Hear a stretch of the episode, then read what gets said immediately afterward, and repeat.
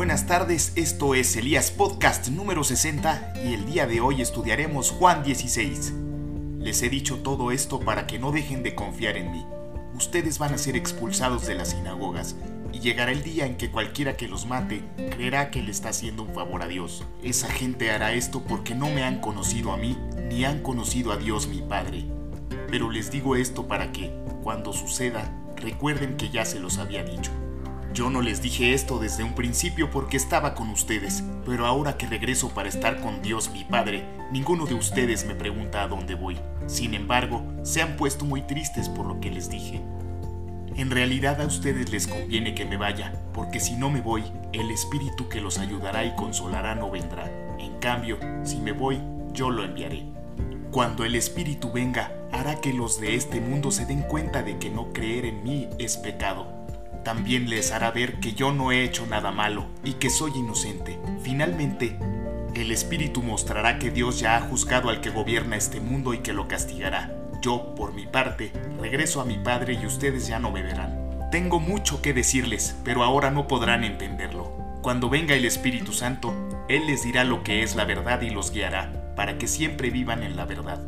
Él no hablará por su propia cuenta, sino que les dirá lo que oiga de Dios el Padre y les enseñará lo que está por suceder. También les hará saber todo acerca de mí y así me honrará. Todo lo que es del Padre también es mío.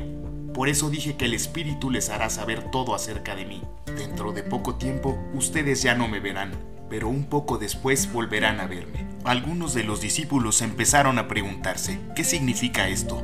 Nos dice que dentro de poco ya no lo veremos, pero que un poco más tarde volveremos a verlo. Y también dice que todo esto sucede porque va a regresar donde está Dios el Padre. Pero, ¿qué quiere decir con dentro de poco? No entendemos nada de lo que está diciendo. Jesús se dio cuenta de que los discípulos querían hacerle preguntas. Entonces les dijo, ¿se están preguntando qué es lo que quise decir? Les aseguro que ustedes se pondrán muy tristes y llorarán.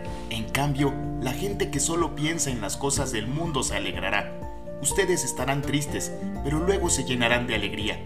Cuando una mujer embarazada está dando a luz, sufre en ese momento. Pero una vez que nace el bebé, la madre olvida todo el sufrimiento y se alegra porque ha traído un niño al mundo. Del mismo modo, ahora ustedes están tristes, pero yo volveré a verlos y se pondrán tan felices que ya nadie les quitará esa alegría. Cuando venga ese día, ustedes ya no me preguntarán nada. Les aseguro que por ser mis discípulos, mi Padre les dará todo lo que pidan.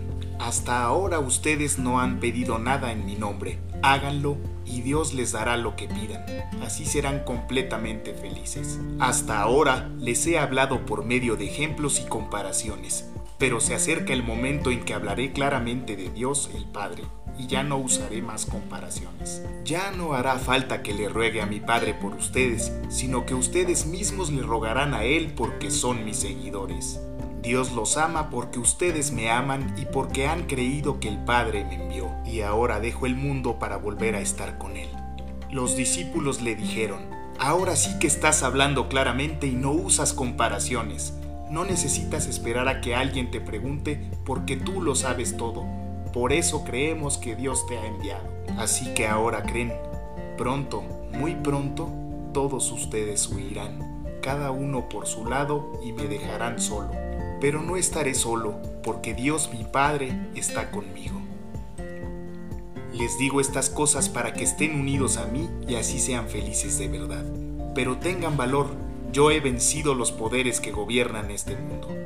Si les gustó el contenido, los invito a escucharnos cada lunes vía Spotify o Google Podcast. Dios los bendiga.